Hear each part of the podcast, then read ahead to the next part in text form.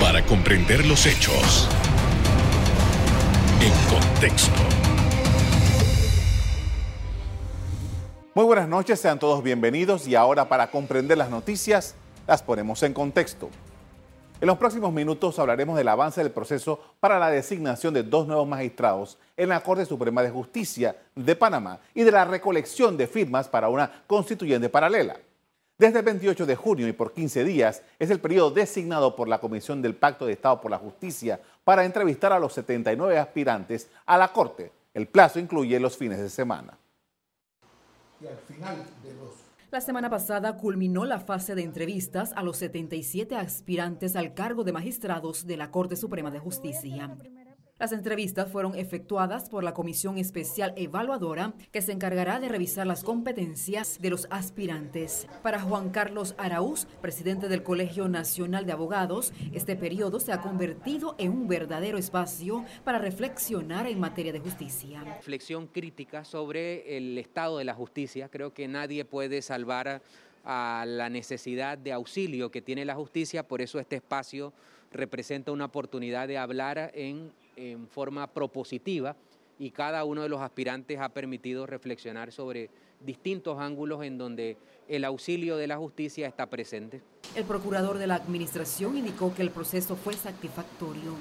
Y también ha sido una vitrina que nos ha permitido ver distintas visiones de cómo se ha formado el jurista en Panamá. Desde la visión de los que fueron parte del órgano judicial, que han estado haciendo carrera, digo carrera en términos general, ocupando diversos cargos, pero también la visión desde la óptica del abogado litigante, eh, también cómo entienden y cómo enfocan la problemática de la administración de justicia. Así que en términos generales, de manera, la respuesta es de manera positiva, con el grupo que hasta ahora han pasado por la Comisión Especial de Evaluación en este proceso de entrevista.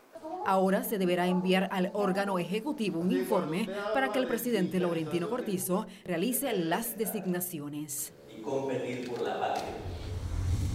El proceso completo para escoger a los nuevos magistrados y sus suplentes debe concluir antes de enero del 2022, pues en diciembre se vencen los periodos de los magistrados Hernández León y Luis Ramón Fábrega. Los miembros del Pacto de Estado por la Justicia tienen una lista oficial de 12 preguntas para los aspirantes desde qué cargo quiere llegar hasta cuál sería su compromiso con el desarrollo del sistema de justicia en una sociedad democrática. Esta es la convocatoria pública para escoger un magistrado principal y suplente de la sala primera de lo civil y otro principal y suplente de la sala tercera de lo contencioso administrativo y laboral de la Corte Suprema de Justicia. Una comisión del Pacto de Estado por la Justicia está a cargo de este primer filtro, una vez más por decisión del Ejecutivo. Representantes de 12 organizaciones con derecho a voz y voto se encargarán de esta labor. Según ha indicado el presidente de la República, una vez la Comisión del Pacto entregue su informe, se usarán los servicios de una empresa para la evaluación de los perfiles de los aspirantes cuyo reporte será entregado a los miembros del gabinete. Estos serían los quintos magistrados que designará el presidente Laurentino Cortizo. En la evaluación no es posible medir la verdadera independencia y el carácter de una persona frente a las presiones que llegan con el puesto, pero algunos especialistas apuestan que la participación de la sociedad es positiva.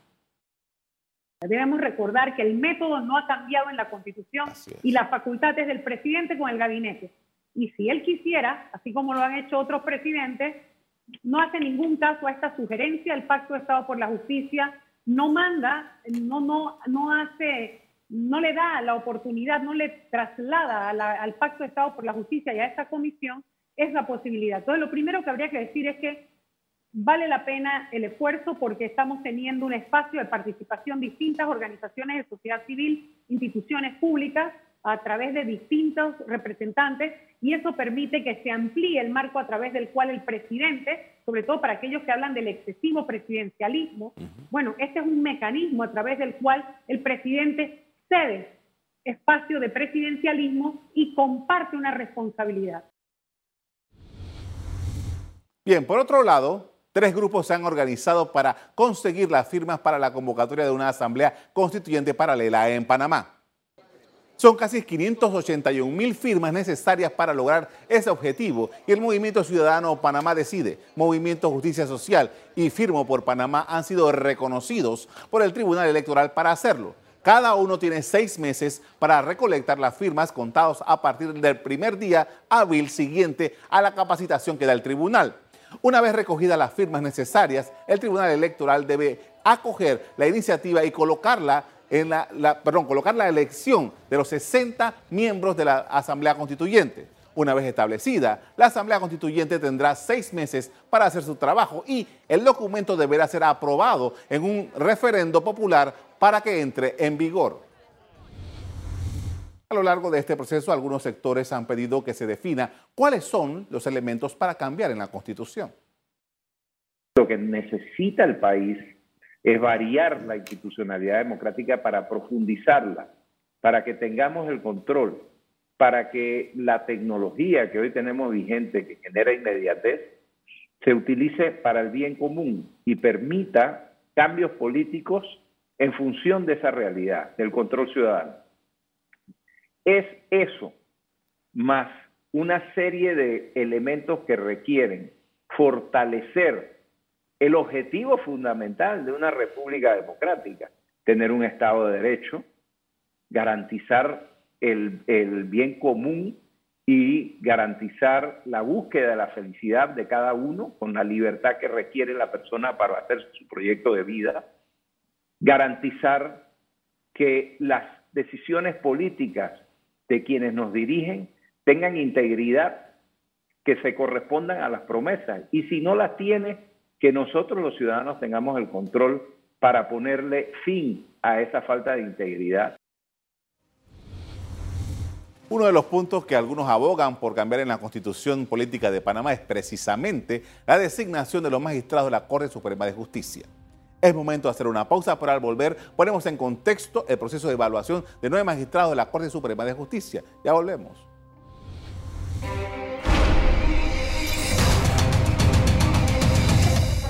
Estamos de regreso para hablar en primer lugar sobre las evaluaciones de los aspirantes a magistrado de la Corte Suprema de Justicia. Con nosotros está José Alberto Álvarez, expresidente del Colegio Nacional de Abogados. Buenas noches. Buenas noches. Bien, este es, un, este es un proceso eh, que eh, cada vez que se da genera algún grado de polémica porque hay algunos sectores que no están de acuerdo. ¿Cuál es su evaluación de este proceso en que nos encontramos para escoger a dos nuevos magistrados y sus suplentes? Mire, este proceso que en el último año en que yo fui presidente del colegio, retiramos al colegio y en la calle fuimos aplaudidos. Quizás para algunos sectores eso no fue bueno, pero nosotros gozamos del beneplácito de la gente. Ha caído en una falta de confianza casi absoluta. Se lo pongo en números, en contexto de números. En la ocasión anterior, se presentaron casi 190 aspirantes. Hoy ni siquiera la mitad de los aspirantes y dos se retiraron a 79 y ahora quedan 77. En un país donde hay aproximadamente 30 mil abogados. ¿Qué quiere decir eso? Que los abogados no confían en ese proceso. Que esos procesos normalmente tienen nombre y apellido desde que comienzan. Le pongo otro ejemplo. En la ocasión pasada, lo que se llama, que ninguno de los que me antecedió en el uso de la palabra grueso, de la famosa lista corta. Estos comisionados no le van a remitir todos los nombres, van a remitir lo que se llama una lista corta. Y en la ocasión pasada, por ponerle un ejemplo de un abogado y de un magistrado actual, dejaron por fuera a Wilfredo Sáenz. Wilfredo Sainz ha sido hasta magistrado suplente de la Corte. Tiene más de 50 años de estar en el ejercicio de la judicatura. Y lo dejaron por fuera de la lista corta. Y eran 190, tenían que sacar 20 y dejaron por fuera a Wilfredo Sainz. Entonces, ¿qué confiabilidad le da al país estos 12 personas que están a cargo del proceso, cuando dejan por fuera una persona como esta. Dejaron por fuera también, por ejemplo, a Rubén Elías Rodríguez, y quizás puedo seguir enumerando. Rubén Elías Rodríguez ha sido juez de circuito, magistrado, ha sido miembro de diferentes comisiones, presidente del Instituto Colombo Panameño de Derecho Procesal, también expresidente del colegio. para ellos no llenaba la lista de los 20 personas. Entonces, ese, ese sistema ha perdido credibilidad. Nosotros hemos abogado, a pesar de lo que dijo la decana de la facultad de la UMA, de que sí se le quita un poco el exceso de presidencialismo, pero también es una forma de delegar. En este país se salió a las calles a finales de los 80 por tres cosas. Justicia, libertad y democracia. Bien que mal tenemos democracia y tenemos libertades, pero la gente sigue cuestionando justicia. Entonces, ¿qué, ha hecho el Ejecutivo? Hace uso de esto, que este pacto se creó un momento de crisis en que habían magistrados peleándose entre ellos, acusándose mutuamente de recibir dinero de maletines y esas cosas. Y en vez de investigar a profundidad lo que estaban en esas acusaciones, entonces inventaron esto del pacto. Pero es una manera de... Ah, no, eso lo dijo el pacto, eso no lo dije yo, pero por detrás, y ellos saben quiénes van a ser los magistrados de la Corte. Entonces, como saben quiénes van a ser, los abogados no participan. Y usted ve, fueron 190, ahora son 79, quedaron en 77 porque dos se retiraron.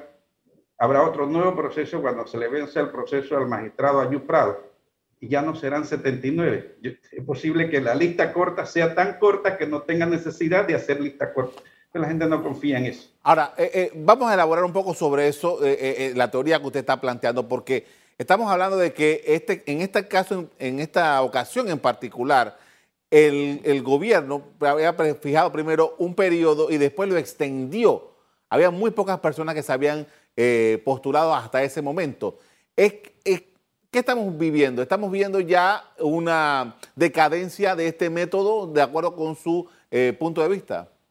Definitivamente, eso, lo demuestran los números, como se llama el programa, en contexto, en contexto de los números.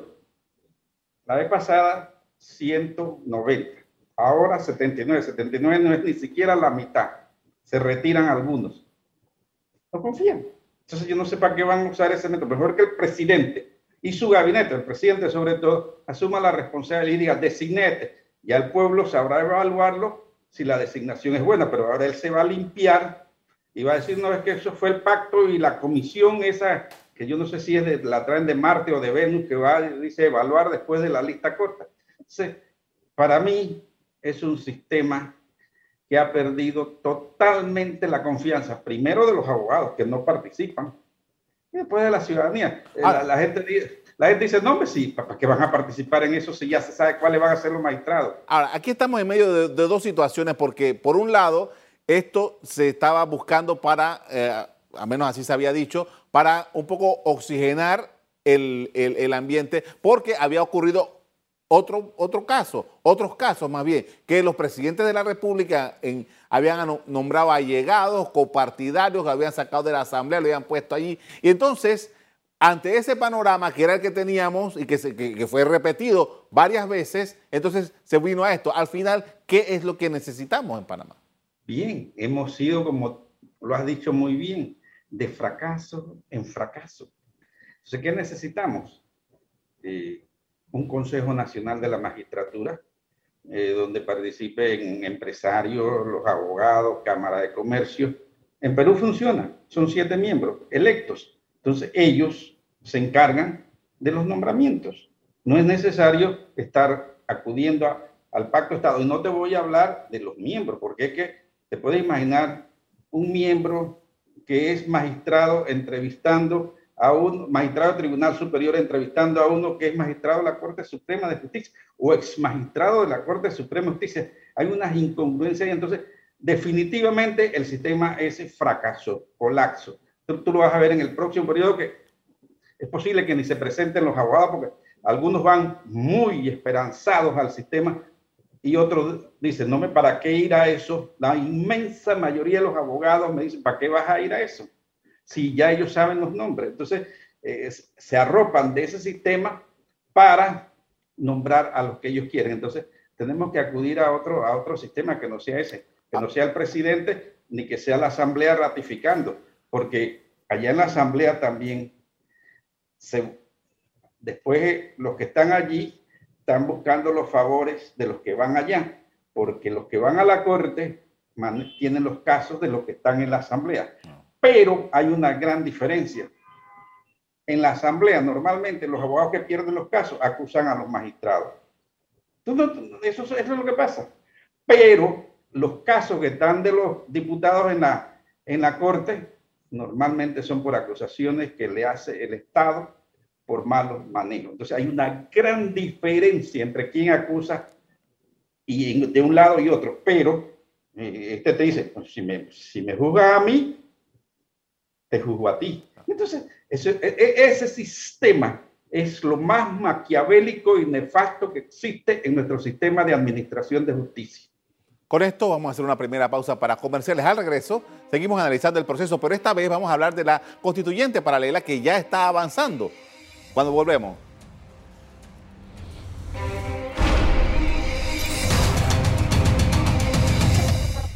Estamos de regreso y continuamos con José Alberto Álvarez, expresidente del Colegio Nacional de Abogados, y ahora vamos a hablar de la, eh, de la petición para ah, hacer una nueva constitución en Panamá. Y justamente esto que usted nos hablaba de un Consejo Superior de la Magistratura va de por medio un cambio constitucional, porque la actual constitución no lo permite.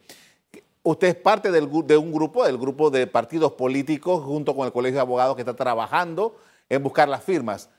¿En qué momento nos encontramos con esto? Nos encontramos en un momento de muchas dificultades, pero de enfocarnos a redoblar esfuerzos. Eh, tenemos muchas dificultades por parte del Tribunal Electoral. Esta tarde yo vengo de una reunión del grupo, del movimiento Firmo por Panamá, y estaba ayer afirmando para abrir una cuenta. El Tribunal Electoral nos obliga a abrir una cuenta en el Banco Nacional. Cuando fuimos a abrir la cuenta, el Banco Nacional no sabía ni siquiera qué era eso. Han pasado más de 15 días intentando abrir esa cuenta. Dificultades. La plataforma para ingresar afirmar vía los celulares estos especiales no es amistosa. La gente se demora, se cansa y se retira.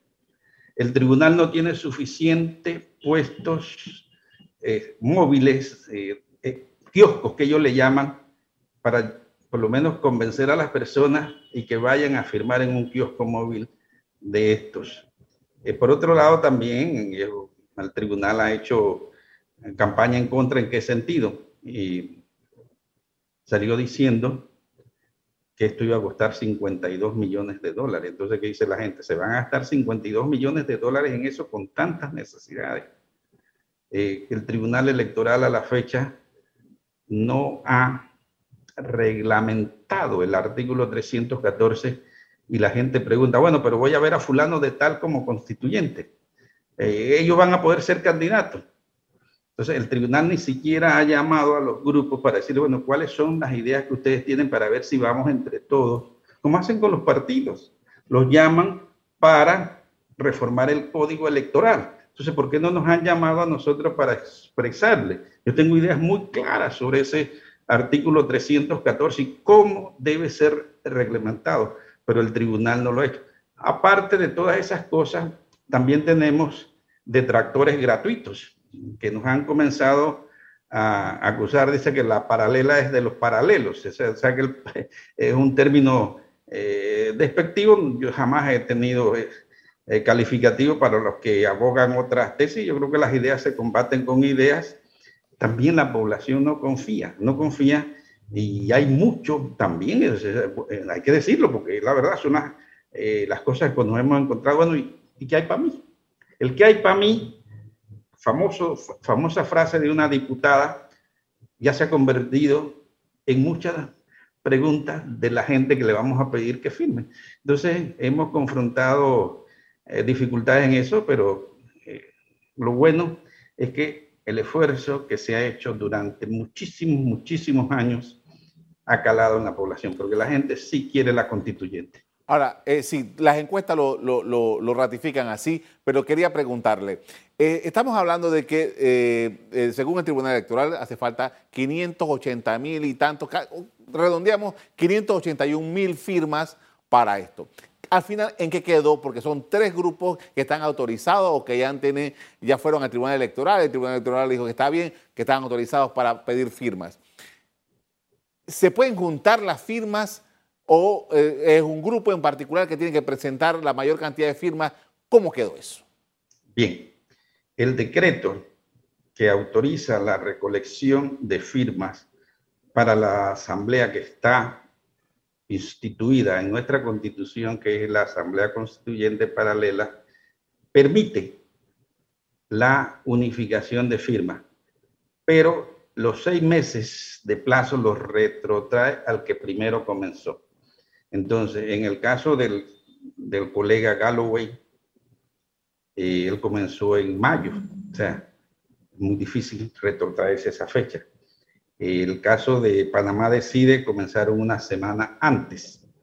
Entonces, hay la posibilidad al final, si estuviésemos en la cifra, de que pudiesen unirse las firmas que ellos han recogido y las firmas que nosotros hemos recogido, pero tendríamos que retrotraernos a una semana antes, que fue cuando comenzó el proceso, el grupo Panamá Decide.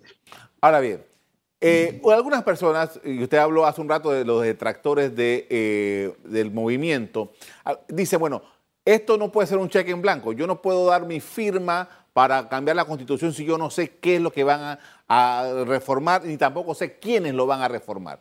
¿Cuál es su planteamiento frente a esa objeción? Bueno, ya sobre quiénes lo van a reformar, ni siquiera el tribunal ha dicho, eh, bueno, la, constitución habla de 60 constituyentes, no ha dicho si van a ser nacionales, provinciales, habla de representación eh, geográfica, eh, no ha dicho cómo van a ser constituidos los circuitos, o sea que esa pregunta es más bien de ellos que de nosotros. Yo tengo aspiraciones sobre eso. ¿Qué cosas hay que reformar en la constitución? En la constitución hay que comenzar a estudiar desde la primera línea hasta la última línea incluyendo tantas cosas que tendríamos que hacer varios programas. Si tú me dices, bueno, hábleme del órgano judicial, entonces yo te diría, bueno, en el órgano judicial, primero hay que eliminar esos circuitos actuales. ¿Por qué? Porque se han convertido en circuitos clientelistas. Los diputados no piensan que su función es hacer leyes, sino en solucionar veredas y esas cosas en su circuito. Hay que prohibir la reelección. La reelección es el caldo de cultivo apetecible por los que ganan. Los que ganan ni siquiera les han entregado la credencial que ganaron y ya están pensando en la siguiente elección. ¿Cuántos nombran en esas famosas eh, planillas para que le trabajen la próxima elección? Hay que pensar en una segunda vuelta. Aquí nosotros no podemos seguir permitiendo que el país sea gobernado eh, por alguien que llega al poder con el 33% de los votos. Entonces, son tantas cosas. Por ejemplo, yo, yo creo que los delitos eh, contra la administración pública, que son los delitos eso de peculado, deben ser imprescriptibles. No es posible que alguien se vaya y cuando regresa, bueno, ya prescribió. Eso no puede ser posible. Entonces, son cosas que hay que poner en la Constitución. Entonces, pararse a decirle a 581 mil tantas personas que te preguntan eso, nos da el 3022 y todavía estamos explicando. Ahora, bien, eh, hay un periodo, ya está establecido, así lo dice la propia Constitución. ¿Cómo usted ve, usted al principio nos habló sobre las dificultades que ustedes estaban observando. El periodo ya está andando y tienen que recoger las firmas. ¿Cómo usted ve las posibilidades de los grupos que están haciéndolo? Bueno, estamos haciendo un esfuerzo extraordinario. Casualmente, cuando eh, me retiré de la reunión, eh, estábamos hablando hasta de buscar un gerente, buscar más personal eh, de apoyo. pero esta entrevista y muchas otras cosas que se están haciendo es exactamente lo que es un proceso constituyente. Es un proceso de enseñarle al pueblo el arma poderosa que es la constitución y que debe compenetrarse con yo espero que lo logremos, pero si no lo logramos, yo espero que nosotros eh, los tres partidos que estamos involucrados en esto, nos comprometamos a, que en el 24, si somos gobierno, el primer decreto sea el llamado una constituyente. Porque el artículo 314, para no decir que vamos a dar golpes de Estado en violar, en violar, uno es por la asamblea, que ellos hagan la ley, otro es el ejecutivo que la presente y el tercero es el de la firma. Pero pareciera ser que más fácil nos va a quedar que el pueblo nos apoye para ganar las elecciones en el 2024 y hacer posible la constituyente. Le agradezco por habernos acompañado esta noche con estos temas tan importantes, muy amable. Gracias a ti. En la comisión evaluadora de este año se han recibido documentos de personas que antes ya habían presentado sus aspiraciones para la Corte Suprema de Justicia. Hasta aquí el programa de hoy. Ustedes les doy las gracias por acompañarnos. Me despido invitándolos a que continúen disfrutando de nuestra programación. Buenas noches.